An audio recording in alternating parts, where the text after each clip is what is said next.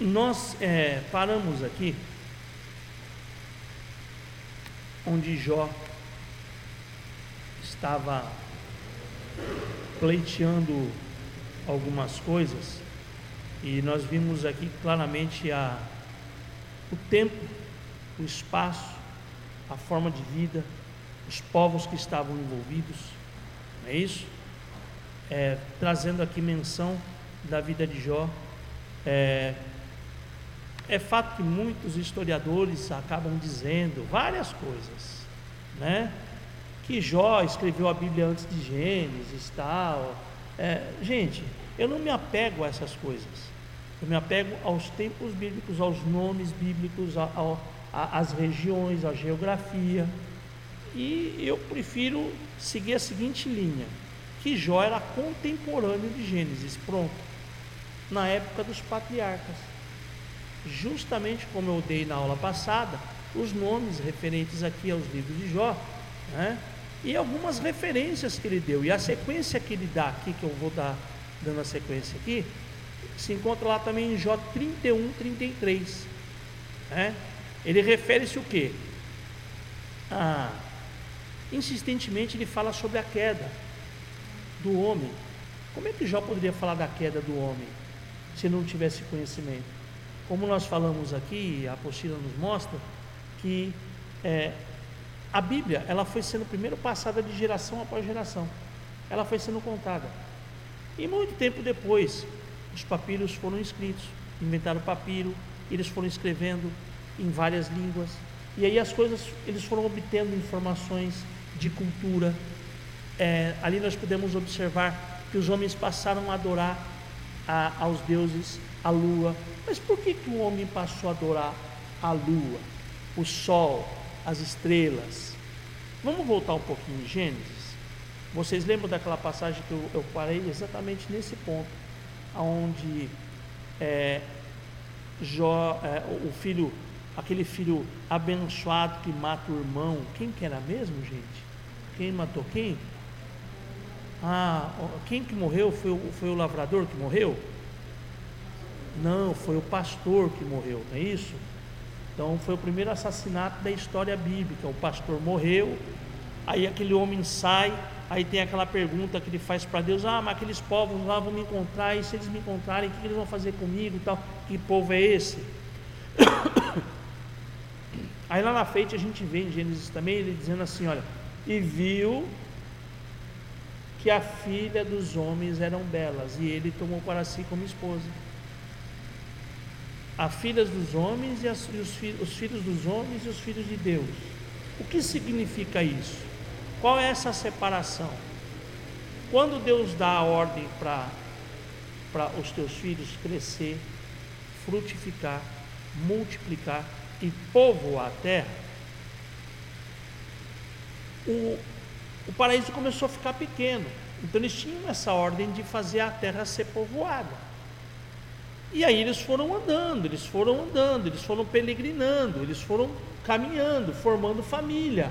E a Bíblia não conta, e ela não demonstra quanto tempo foi a vida de Adão antes da queda.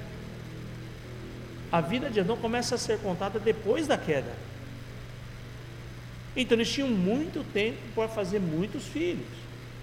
E aí eles foram saindo, eles foram perdendo contato. Os filhos dos homens é justamente esses povos, essas nações que foram crescendo, multiplicando, frutificando e não tinha mais contato com o seu pai natural, que era Adão. Deus vinha falar com Adão. Deus revelava as coisas do reino dele para Adão. Os filhos dos homens estavam longe lá na terra, andando, peregrinando. É a mesma coisa uma ovelha que fica sem ir na igreja, se aparta do pastor. Ela vai começar a viver as coisas do mundo, tá certo? E aí fica recebendo informações, informações e acaba se tornando uma pessoa que um dia ouviu falar de Deus e ouviu falar da criação. Existe um Deus criador. Aí esses povos perderam o contato com a revelação divina, que vinha de geração para geração, de pai para filho. Mas existe uma essência no homem. Existe uma essência que todo ser humano foi criado pelas mãos de Deus e ele foi, foi crescendo, multiplicando. Então essa essência divina, certo, nunca se apartou. É por isso que as pessoas acreditam numa força sobrenatural, num ser divino. E quando essas pessoas na terra não tinham mais contato com as coisas da revelação de Deus, porque Deus vinha falar com Adão, eles tinham lá na mente dele o seguinte: uma vaga lembrança de que existe um Deus. Que Deus é esse? Nosso Deus Sol. Deus, a gente sabe que foi criação. Então eles passavam a adorar o Sol, passavam a adorar os astros, passavam a adorar a lua. Foi assim que foi surgindo a idolatria. E a Bíblia fala claramente que o homem ele não pode adorar nada que está no céu, debaixo da terra, dentro do mar, sobre a terra. Não pode adorar nada a não ser o Senhor. Então, essa separação dos filhos de Deus e filhos dos homens se dá exatamente aí. Então, guarda esse princípio no teu coração. Quanto mais eu estiver próximo da palavra, da verdade, mais próximo estarei de Deus. E aí eu vou me deparando com as minhas debilidades. Porque eu tenho a minha vida. E o mundo está aí. E o mundo já me ofereceu muita coisa. Né? Então tem a queda. Então quando Jó, por exemplo, que era contemporâneo, ele percebeu que ele caiu, ele percebeu que tinha maldade na vida dos seres humanos, ali em Jó em 31, verso 33 diz assim: Se como Adão encobre as minhas transgressões, ocultando o meu delito no meu seio. Ou seja, Adão, ele, ele, ele, se refere à queda de Adão. Ele encobriu aqui, onde que você está, Adão? Ai, ele tentou, fez folha de, né, uma, um saiote lá de folha de, de, de, de figueira lá. Ai, estou em pecado, estou envergonhado na tua presença. Ele encobriu, ele fala, como é que ele sabia disso? Isso são provas cabais de que Jó realmente ele vivia nesse tempo. Né? Por trigo me produza cardos e por cevada joio. Peraí, o que, que Deus fala para Abel e para Caim? Ele aceita a oferta de um e rejeita a oferta de outro. Um fica nervoso, mata o irmão. Não é isso? Abel não era pastor de ovelhas? Ofereceu ao Senhor. Caim era lavrador, ofereceu também ao Senhor. Ficou nervoso. E aí ele começa a ter conversa com Deus ali. Ai, Senhor, puxa vida, e agora eu vou sair da tua presença? E falou: Rapaz, agora você vai trabalhar. Então ele fala sobre os cardos, os espinhos que a terra ia produzir. Como é que Jó sabia disso? Se ele não recebeu essa informação ou se ele não era contemporâneo, né? Acabaram-se as palavras de Jó. E aí ele para de falar, ele para de argumentar, e esse é um grande problema. E esse foi o pecado de Jó, que ele ficava argumentando com o seu próprio espírito e com os teus amigos. Os amigos falavam: Ó, oh, você está em pecado. Pode perguntar. Ah.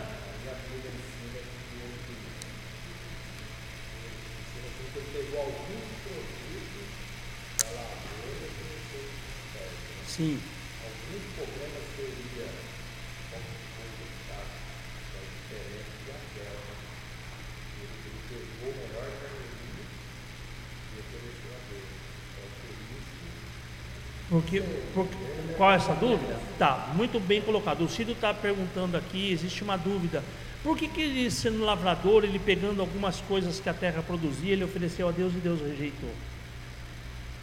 É, Deus não rejeitou a oferta dele, mas ele preferiu a oferta de Abel. Essa é a diferença. Ele se agradou da oferta de Abel. Por quê? Existe um, uma, um princípio que é primordial para todo servo de Deus. Não existe conquista não existe vitória, não existe crescimento, não existe proximidade com o Criador, se não existe sacrifício. Abel precisou sacrificar, uma vida foi ceifada para ser entregue ao Senhor. E ela, ela simboliza também o sacrifício de Jesus. Tudo aponta para Jesus.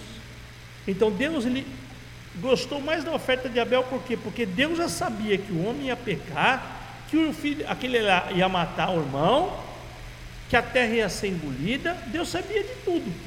Mas ele aceitou o sacrifício porque ele sabia que lá na frente, lá na frente, Jesus ia vir e ia ser sacrificado. O Cordeiro de Deus que tira o pecado do mundo. Né? Então é, é, é a oferta. É muito claro isso quando Deus fala para Caim: escuta, peraí, por que, que você está bravo? Se você não me obedecesse, se você não, não seguisse o teu caminho, eu, eu, você acha que eu não aceitaria também a tua oferta? Deus fala isso para ele. Mas olha o que você tem que dominar o pecado. Ele está batendo no teu coração. Entende? E aí Deus vem falar com ele: cadê teu irmão? Aí ele começa a se denunciar. Onde está teu irmão? Como é que fica isso? E aí ele começa a se justificar. Então toda justificativa, ela está envolta a um, a um pecado, a um delito. Porque quem é que se justifica? Não adianta a gente querer rodear. Como diz o, o meu antigo líder, o apóstolo Vale, ele falava muito essa frase, eu achava muito engraçado quando ele falava assim: é, não adianta adorar a pílula. Você tem um remédio, ele tem um gosto, aquele, você pode deixar ela douradinha. O efeito daquele remédio vai ser aquele lá. O pecado é a mesma coisa. Então, toda vez que você se auto-justifica, se você tenta buscar uma justificativa, é porque existe algo que está prendendo teu coração aqui na terra. Então, quem é livre não precisa se justificar. O nosso coração está diante do Senhor. Todos nós cometemos erros. Isso é, isso é normal. Então eu tenho que ter maturidade, inteligência. E como é que eu consigo alcançar isso? Estando próximo de Deus. Por que, que eu vou querer conviver com cardos, com abrolhos, com espinhos? Se existe um paraíso para eu poder fazer parte. Percebe? Então Jó chega num ponto que ele não tem mais argumento. Ele para. E se ele pusesse o seu coração contra o homem e recolhesse para si o seu espírito e o seu fôlego, toda a carne juntamente expiaria e o homem voltaria para o pó. Lembra o que Deus fala? Do pó você foi feito e para o pó você vai voltar. Jó fala exatamente sobre isso. E ele se refere aqui também ao dilúvio. Como é que ele vai falar do dilúvio se ele não estava vivendo ali? E assim vai. Está lá em Jó 12, verso 40, 14 a 15. Depois, em nome de Jesus Cristo, vamos ver se amanhã eu consigo ter um tempo para lá buscar essa apostila, pelo amor de Deus. 12, verso 14 e 15. Eu vou ler, vai. Eis que ele derruba, e ninguém há que edifique. Prende um homem, e ninguém há que o solte. Eis que ele retém as águas, e elas secam, e solta-as, e elas transtornam a terra. Ele está falando aqui da mesma condição. A terra era sem forma vazia, e, e aí ele vai vindo toda a criação, ele, vai, ele percebe tudo aquilo, ele observa tudo aquilo, entende? E a terra também não teve uma época que não tinha chuva, o orvalho que molhava a terra. Então ele percebe tudo isso, ele faz secar manancial, mas ao mesmo tempo ele também faz abrir e faz as águas descerem. Ele libera as águas. Né? Jó 22, 15 e 17 também fala, fala sobre isso.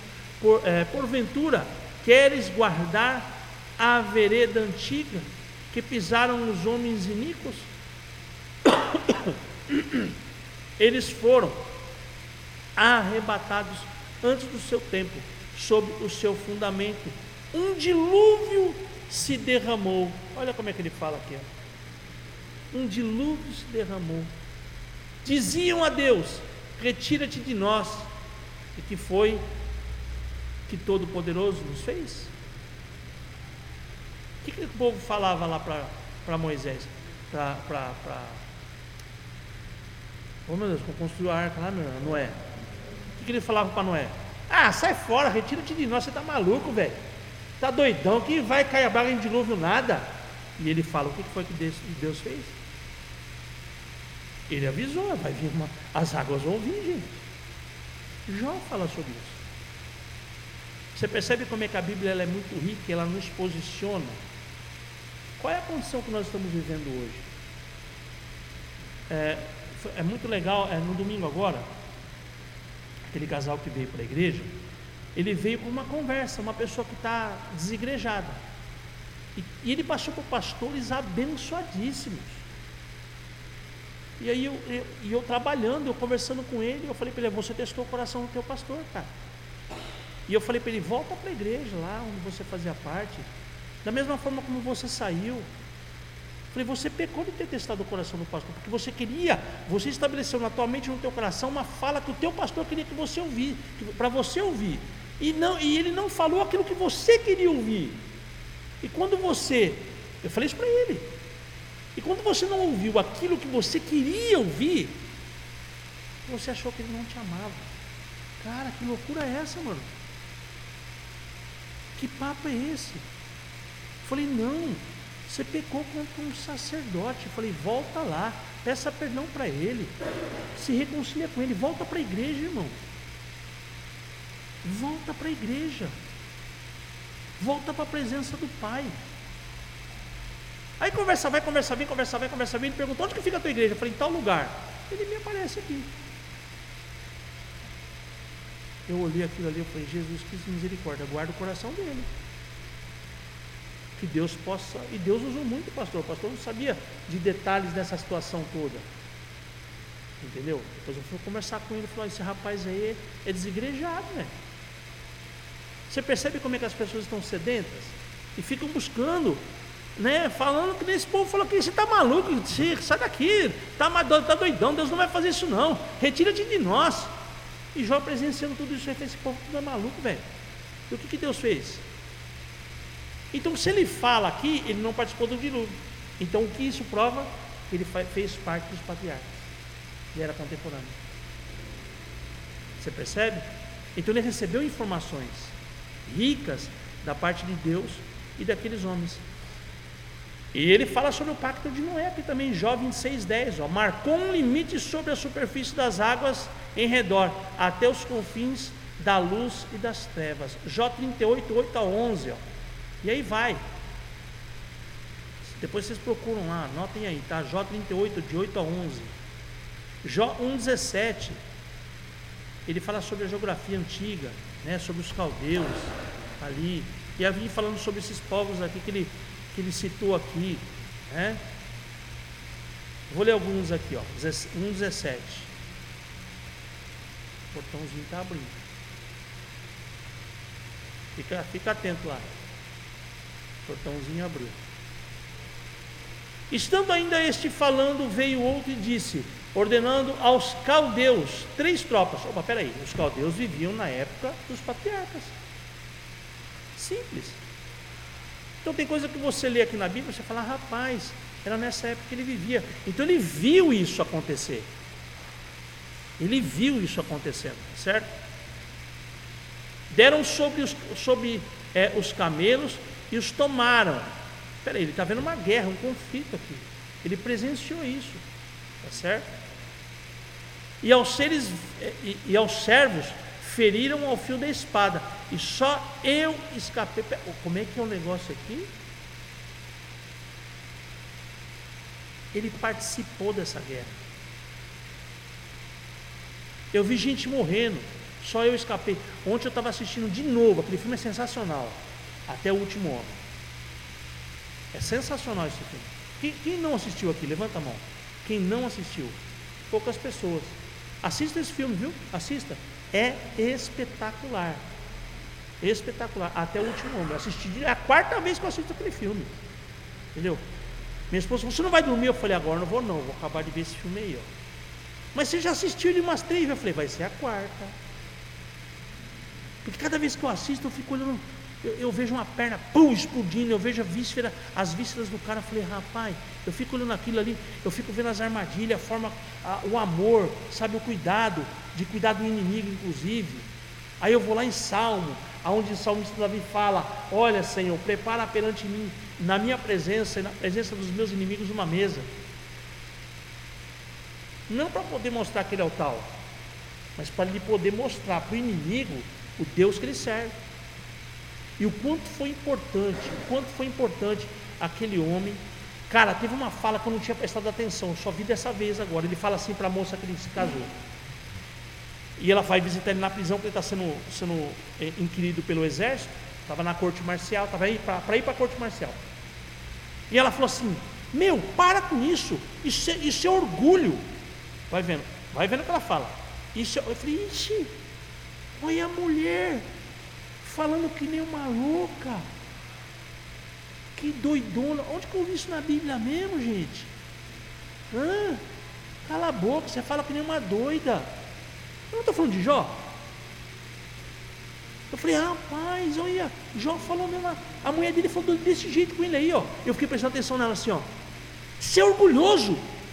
Você não precisa dar um, dar um tiro. É só você pegar na arma. Você não precisa matar ninguém. Ele falou assim: ó, o negócio assim. Ele deu as costas para ela. Aquilo me chamou a atenção. Ele deu as costas para ela, foi para a janela da cela e falando com a janela, não falou nem com ela, deu as costas para ela. E falou assim: Olha, se eu não for fiel aos princípios que eu acredito, eu não sou digno nem de me casar contigo, porque você não vai acreditar mais em mim. Nem que eu for preso, mas eu vou ser fiel aos meus princípios. Eu acredito no que eu estou pensando, naquilo que Deus colocou no meu coração. Cara, ela falou aquilo e falou assim, rapaz, João não falou desse jeito, não, ele foi mais bonzinho. Mas Jó vira para a mulher e fala, cala a boca, você fala que não é louca. Se Deus me deu, me deu a saúde, porque Ele não pode me dar doença também. Aconteça o que acontecer, eu vou continuar adorando meu Senhor. Eu vou ser fiel. Eu vou ser leal aos princípios. Então quando eu vejo alguma coisa, quando eu estou assistindo alguma coisa, a minha mente, por isso que é importante você ler a Bíblia. A minha mente o tempo todo vai buscar uma referência bíblica.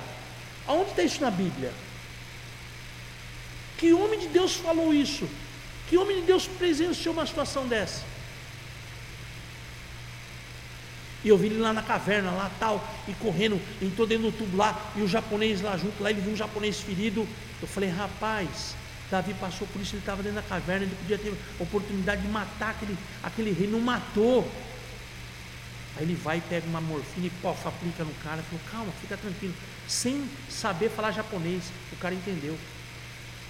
Ele aliviou a dor daquele, daquele soldado que estava ferido, sendo ele inimigo. Você percebe como Deus ele vai falando o tempo todo conosco, conosco. Eu não assisto um filme só olhando assim para a guerra explodindo, uma bomba explodindo. Nossa, que legal, explodiu, caiu. Olha, o cara perdeu a cabeça. Não, não é nada disso. A minha mente, ela está preparada pela palavra. E eu vou buscar isso tudo na palavra. E é isso que eu tenho que entender. Jó aqui ele estava falando de situações que ele vivenciou. Né? Jó 28, 19. Oi. Tá, filha. E eu tive o. Eu já tive o trabalho. Não, o último que eu falei foi Jó 1, 7, 1, 17 e Jó 28, 19. Tá? Os dois últimos que eu falei.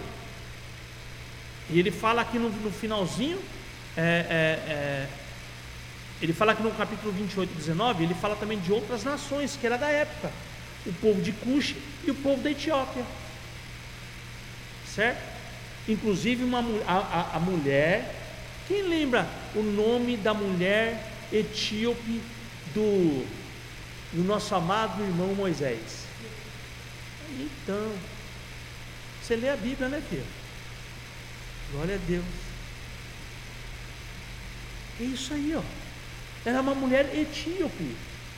E aliás, ela gerou confusão no meio do. A, irmãzinha dele ficou nervosa. É, casou com é, por favor, tá? Isso foi ela que falou, não sou eu não, tá?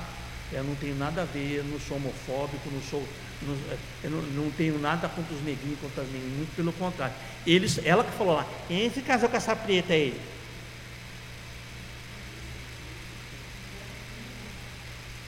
Já tinha isso aquela época lá, filho.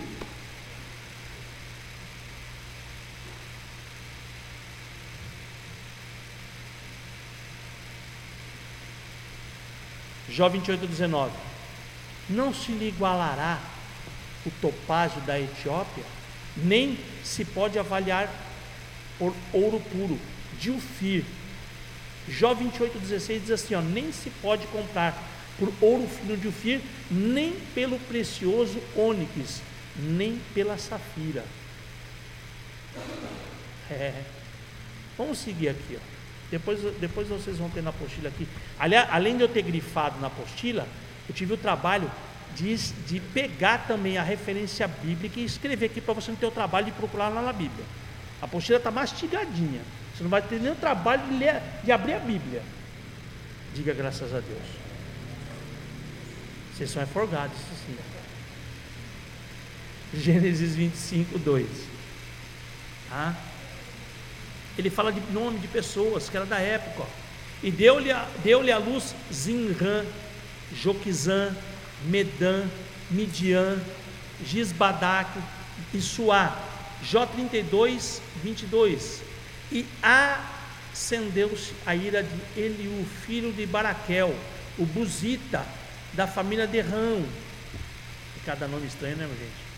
Contra Jó se acendeu a sua ira porque se justificava a si mesmo mais do que a Deus.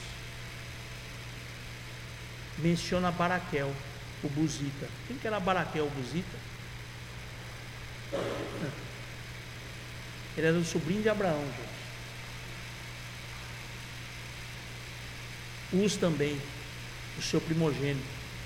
Bus, seu irmão. Quemuel, pai de Arã. Tudo são nomes daquela época.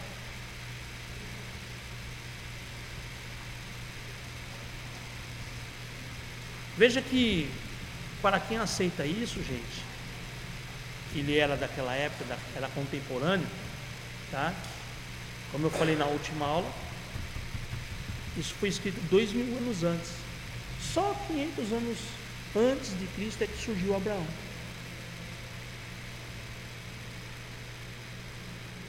Eu tive uma experiência muito rica, muito tremenda, ali em Israel. E eu faço umas coisas meio malucas. Eu vou voltar lá em nome de Jesus. E alguns vão comigo. Amém. Eu, eh, nós somos na caravana, nós somos para o deserto de Qumran. E no deserto de Qumran, é deserto mesmo, gente. Pedra, areia, pedra, areia, pedra, areia, e some, você não vê nada. Você não vê uma folhinha, não vê passarinho passando, não vê nada. É deserto. E lá tem a estrada tal, e para, para numa, num lugarejo lá que tem um restaurante. Aí eu perguntei assim, é, quanto que é? Eu fui lá assim, olhar comida, um monte de comida assim. Aí eu olhei o preço assim. Falei, rapaz, eu tenho dinheiro para pagar isso aí. Mas eu não estou louco ainda não. Rapaz, eu ia deixar tudo meu dinheiro lá. Falei, não. Como eu já tinha preparado meu lanchinho, vai vendo. Dois ovos cozidos, uma laranja, pãozinho com presunto e queijo, suco de laranja, danone, tudo geladinho. Como é que o senhor conseguiu, gente? No deserto você faz cada coisa. Aí eu peguei minha mochilinha porque fui e andei mais ou menos um quilômetro assim, deserto adentro. E tinha uma pedra do tamanho dessa mesa aqui, ó. E eu sentei na pedra, cruzei as pernas, aquele sol torando. Eu sentado aqui assim, ó. Eu sentado aqui. E eu comecei a olhar, e de repente eu vi do outro lado tinha um, um, um vale e tinha um, uma ribanceira muito grande e um, um cânion que separava eu daquele, daquela gruta que eu vi. Eu falei, rapaz, aquela gruta estava mais ou menos uns 500 metros longe de mim. E tinha um cânion entre nós assim. Aí eu fiquei olhando para aquela gruta, ele eu comendo meu ovo cozido, comendo, tomando meu suco de laranja, olhando para aquela gruta. Falei, rapaz, mas o que, que ele tem lá? Eu fiquei olhando, olhando a geografia assim, mas será que dá para eu ir lá? Eu fui até a beira do precipício, não dá não, gente, era muito alto. Falei, ixi, rapaz, vou levar uns dois dias para atravessar esse negócio, deixa quieto isso aí. Não dá, essa aí não vai dar para mim fazer não. Eu falei, mas eu quero saber o que, que ele tem lá, rapaz. Aí eu chamei o guia. Né, eu me aproximei do guia de novo, voltei para o grupo de novo. Falei, escuta, vem cá um pouquinho comigo. Aí eu subi, subimos assim num, num, num alpendre. Aí eu apontei para ele lá na frente, assim, fiquei um pouco mais longe. O que é aquele negócio? Aquilo ali é uma gruta, rapaz. O que é aquele negócio lá? Ele falou, ali?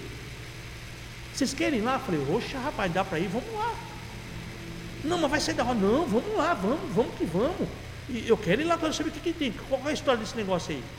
Ali naquela gruta foram encontrados os mais recentes papiros do profeta Jeremias, os autênticos. O pastor de ovelha, por que aquela gruta? Você está vendo que tem duas grutas, uma do lado da outra? A menorzinha tem um buraco em cima, não tem? Ele falou, tem. Então ali, o que, que aconteceu? Dois pastores estavam pastoreando as ovelhas. E é assim desse jeito. Você está no meio do deserto, de repente aparece um pastor com um monte de ovelhas, assim, do nada. Aí você está, esse cara é louco, rapaz, no meio do deserto. E de repente estava ali. E ele conta essa história. E essa, e essa é a realidade. Esses dois pastores estavam andando ali com Qumran e eles caíram dentro da gruta. Tuf! Se você pesquisar aí, grutas de Qumran, deserto de Qumran, vai aparecer inclusive a história que eu estou contando. Que eu aprendi lá com o guia. E eles andando, ele caiu dentro da gruta. O outro pastor falou: Espera aí, não morreu não, trem? Espera um pouquinho que eu vou buscar ajuda, que era meio profundo. Ele foi lá, chamou o resto da tribo lá, vem cá, tudo nômade. O rapaz caiu lá na gruta. Quando eles chegaram, não mexe nada. Eles desceram a gruta ali, eles perceberam que tinha vários vasos de barro. E eles quebraram um vaso de barro. Quando eles observaram, tinha os papiros. Meu Deus, não mexe em nada nisso aqui não. Aí chamaram os arqueólogos. Foi a maior descoberta da Bíblia original. Os escritos, os, os papiros escritos por Jeremias, o profeta. O livro de Jeremias foi achado ali. Aí eles foram comparar com aquilo que estava escrito lá. Perfeitinho. Perfeitinho. Então tá lá, dentro do museu lá, os capítulos. Tudo isso foi sendo estabelecido por quê? Porque algumas pessoas tiveram a preocupação de guardar todo esse é, escrito. E é aí que eu vou entrar agora nessa história, tá certo? Esses fragmentos né, do código de Alepo, das cópias, né, essa história de Qumran, essas escritas. Quem que estabeleceu isso? O sistema alfabético utilizado nos primitivos manuscritos hebraicos carecia de vogais, ou seja, não tinha vogais, eram só consoantes. Na sua época e de acordo com o, seu uso comum de diversas línguas semíticas, ou seja, o povo da tribo de Sem, somente as consoantes tinham representação gráfica.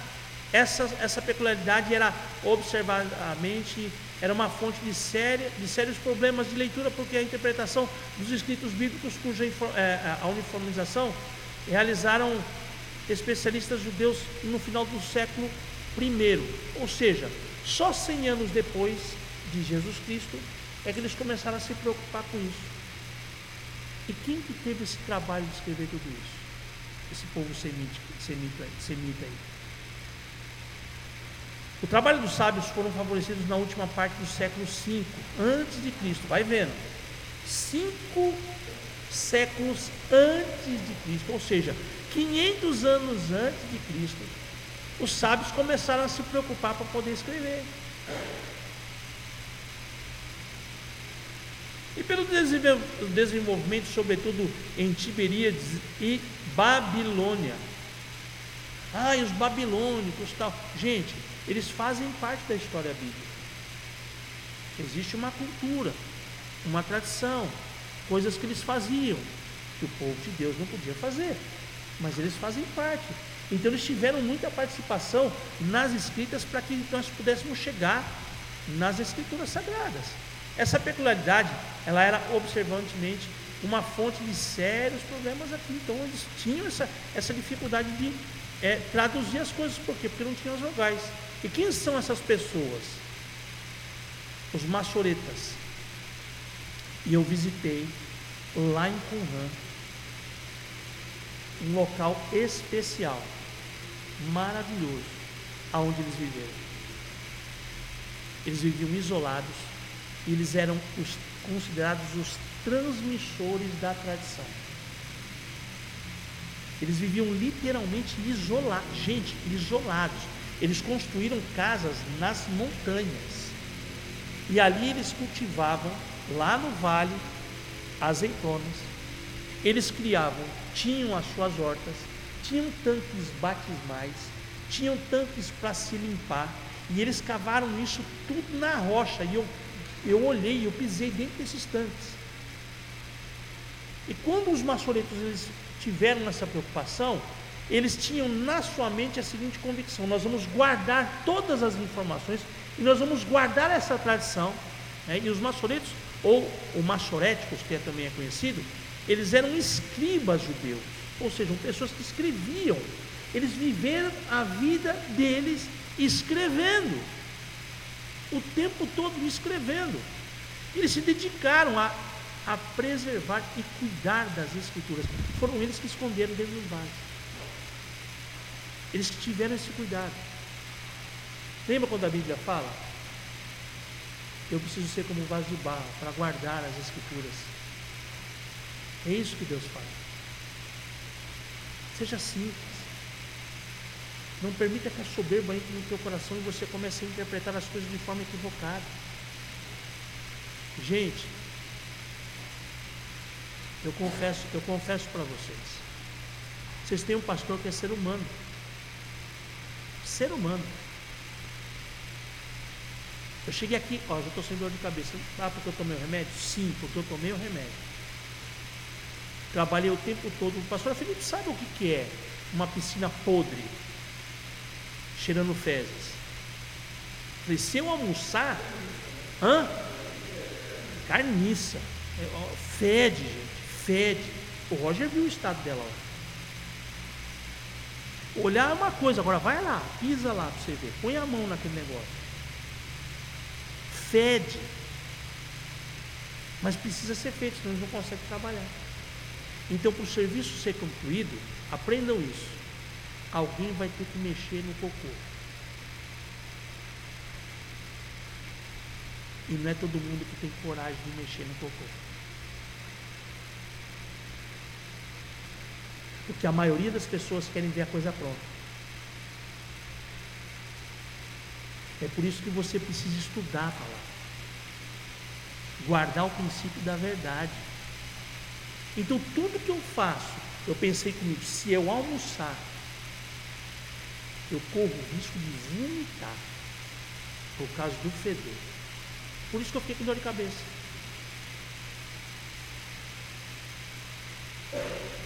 Então tem explicação lógica para isso. Não é espiritual, ah, é uma seta maligna. Não, não é nada disso. Eu não gosto de tomar remédio. Não gosto nem de gastar dinheiro com remédio. Eu prefiro gastar em carne. É de verdade.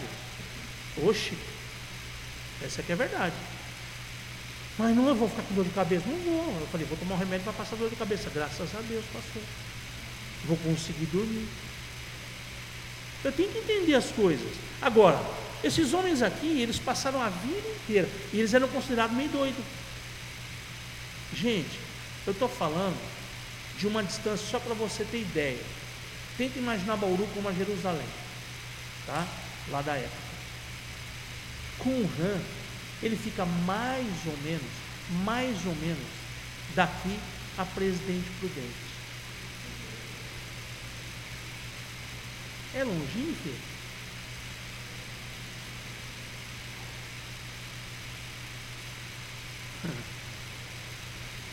Só que no meio do deserto. É até hoje assim. Ó. Aí esse povo se isolou.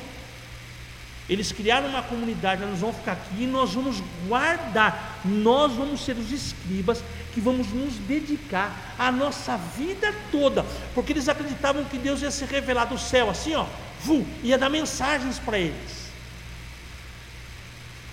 Eles acreditavam nisso aí. Só que eles guardaram todas as escrituras do Antigo Testamento. Graças a Deus, esse povo se sacrificou para que nós pudéssemos ter acesso a essas informações do reino. Aí as pessoas perguntam, mas será que a Bíblia é verdadeira? Então você precisa conhecer a história, saber como é que a Bíblia foi escrita, para você ter propriedade para falar. É,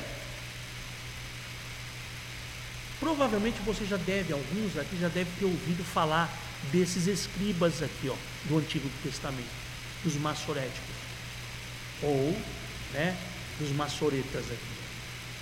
Quem nunca ouviu falar desse povo? Levanta a mão. Quem nunca ouviu falar? A maioria. E essa é a minha preocupação. A igreja precisa estar preparada e não é somente ler a Bíblia, é saber como ela foi escrita, quem teve esse cuidado, de que forma chegou esses escritos para nós, quais foram as épocas, quem precisou participar disso.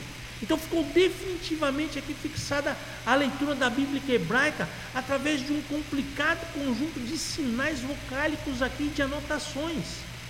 Para para pensar. O tempo que esse povo gastou. Meu, não foi um trabalho de um ano, dez anos. Foram trabalhos de 15, 20, 100, 200, 400, 500 anos. A gente chegar aqui hoje sentar nessa cadeira aqui, ó, e aprender disso. O que, que eu aprendo com isso? Quando a palavra de Deus me ensina que eu tenho que guardar na tábua do meu coração as Escrituras e na minha mente, e levar como ombreira e como testeira, para que eu possa me assentar com os meus filhos, falar das coisas do reino de Deus, falar com as pessoas andando pelo caminho, assentado à mesa, é justamente para eu poder passar a verdade bíblica. Eu estou muito feliz com o que está acontecendo com o Brasil em relação a um aspecto. Na minha geração, uma vez por semana todo mundo ficava de frente para a bandeira para poder cantar o hino nacional e o hino da bandeira.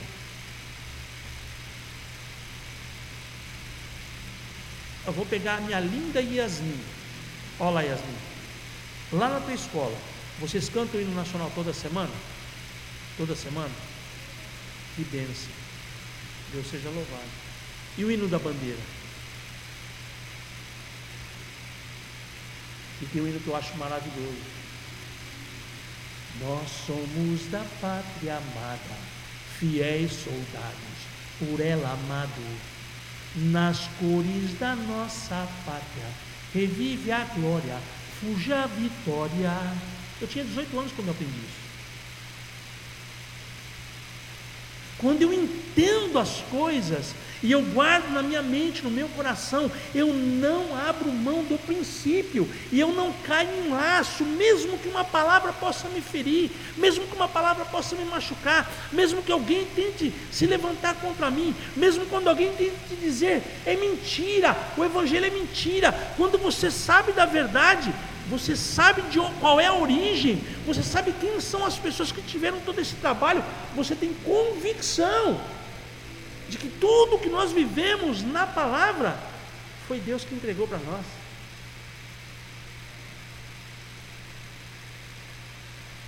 Alguns aqui já participaram de algumas igrejas. Eu vou pegar o Roger, por exemplo, está chegando hoje, está na primeira carteira. Você já tinha ouvido falar nas outras igrejas sobre os maçoréticos?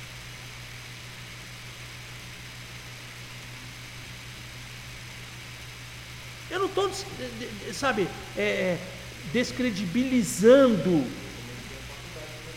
Aí, ó, começou a faculdade de teologia, trancou.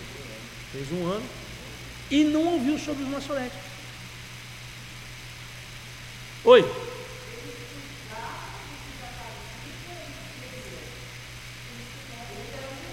Eles trans... boa pergunta. Eles transcreveram todas as informações que eles receberam da, da, da escola de Tiberíades, lá, em, lá, lá de Tiberíades, e também da Babilônia. Ou seja, eram contemporâneos da época de Tiberíades, e todas as informações que inclusive também vieram da Babilônia, dos povos antigos, daqueles, da, da, daqueles povos que vieram de geração após geração, eles foram porque as gerações foram ouvindo, ouvindo, eles foram escrevendo e eles foram testificando. o profeta Jeremias, de onde que surgiu? Deixa eu ver se esse povo fala sobre eles.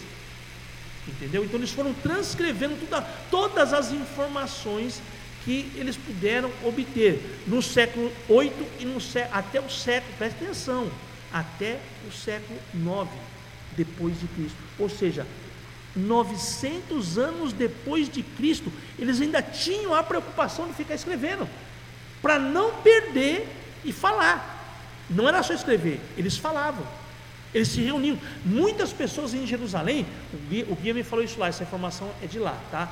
Muitas pessoas de Jerusalém saíam de Jerusalém e iam buscar informações com os maçoréticos, porque eles sabiam que esses homens guardavam as escrituras na íntegra. E eles falavam: senta aqui, vamos bater um papo, vamos assar, vamos queimar um marshmallow na fogueira. Uhul! Só que nós vamos falar das coisas do reino. Era assim que era feito. Eles não perdiam tempo. Eles fabricavam vinho, fabricavam azeitona, eles cultivavam mel, mel. Eles tinham uma vida ali, certo? Mas eles também escreviam.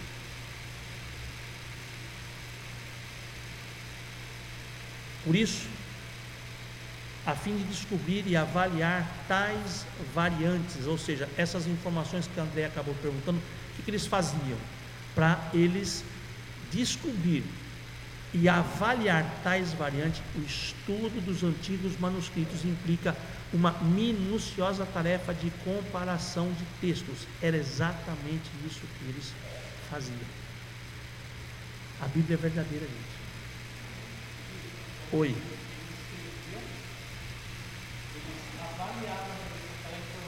Sim.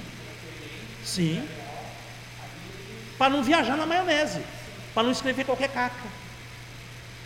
É, é, hoje eu recebi um vídeo de um amado, é, amado irmão, conhecido meu e do pastor Felipe. Vou ter que conversar com esse irmão, mano. É de outra cidade. Ele mandou um vídeo de um pastor que é desigrejado, vai vendo. E ele começa a falar um monte de. Eu falei, rapaz, é tudo heresia o que ele está falando. E essa pessoa está acreditando no que ele está falando. Eu olhei, eu pus, sabe aquela figurinha assim que tem no WhatsApp assim? Falei assim, meu Deus, eu preciso conversar com esse irmão. Ele vai se perder, ele vai ser engolido pelas trevas. Então olha a preocupação. E olha como é importante você conhecer a escritura. Para você identificar imediatamente uma palavra contrária que gera uma seita, uma heresia, uma palavra que não tem nada a ver com as escrituras verdadeiras. Então eles tinham esse trabalho e tiveram esse trabalho até 900 anos depois de Cristo, gente.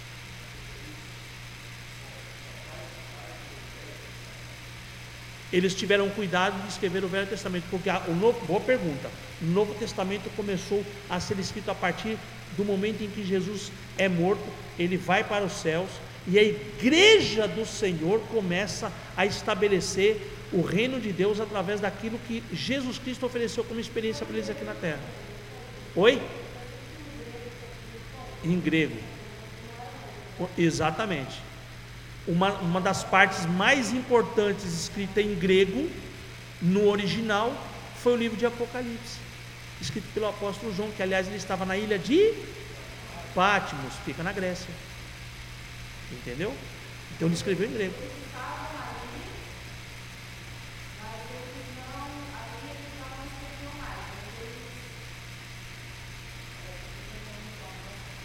A ligação aí está naquele, naquela série que nós estamos assistindo. Apóstolo Paulo. Então, um dos principais e um dos mais importantes apóstolos que nós temos para poder trazer a verdade do Novo Testamento testificando com o Velho Testamento, porque existem muitas citações do no Novo Testamento que citam as escrituras do Velho, certo? Apóstolo Lucas, ele era escriba. Ele que pegava as cartas lá dos apóstolos, levava para um, levava para outro, levava para uma igreja, levava para outra. Entende? Então as cartas eram era escritas dessa forma. Aí já tinha, já estamos falando agora de uma, de uma era mais moderna, né?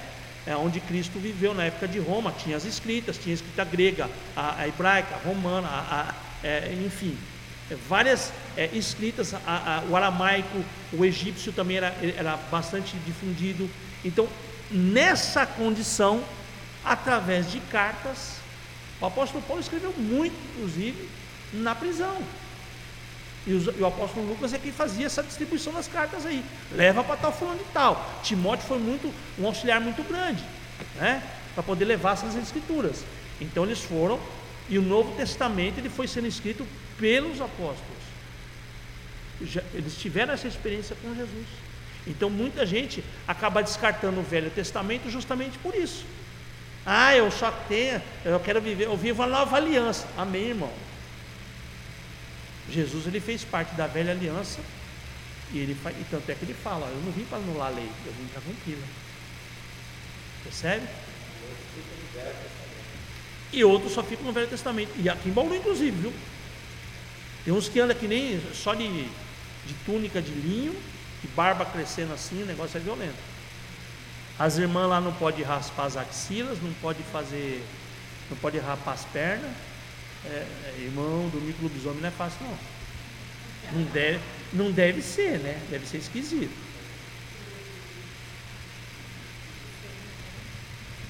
Amém, queridos? É, eu tenho que terminar a aula. 9 e 6. Aí, ó, já acabou a aula. Na semana que vem, nós vamos começar a falar sobre a criação. Tá certo? A criação. Em nome de Jesus eu vou pegar. Em nome de Jesus. Não vai estar fechado. Tá bom? E nós vamos começar falando sobre Hebreus. Falando sobre a criação lá atrás. Aí, ó. É? Por que, que é, é, as cartas aos Hebreus teve condição de ser escrita de uma forma muito verdadeira? Graças aos maçoréticos porque eles guardaram na íntegra todas as escrituras do Antigo Testamento, eles tiveram acesso, ouviram aquilo que a lei determinava, então eles escreviam pela fé. Entendemos que os mundos, pela, pela palavra de Deus, foram criados. Opa! Está falando da criação. Então aí começamos a nos autoavaliar como cristãos e a fé que é o nosso elemento principal. Sem fé é impossível agradar a Deus. Amém? Na semana que vem nós começamos a falar sobre isso em nome de Jesus. Daremos sequência aqui. Amém?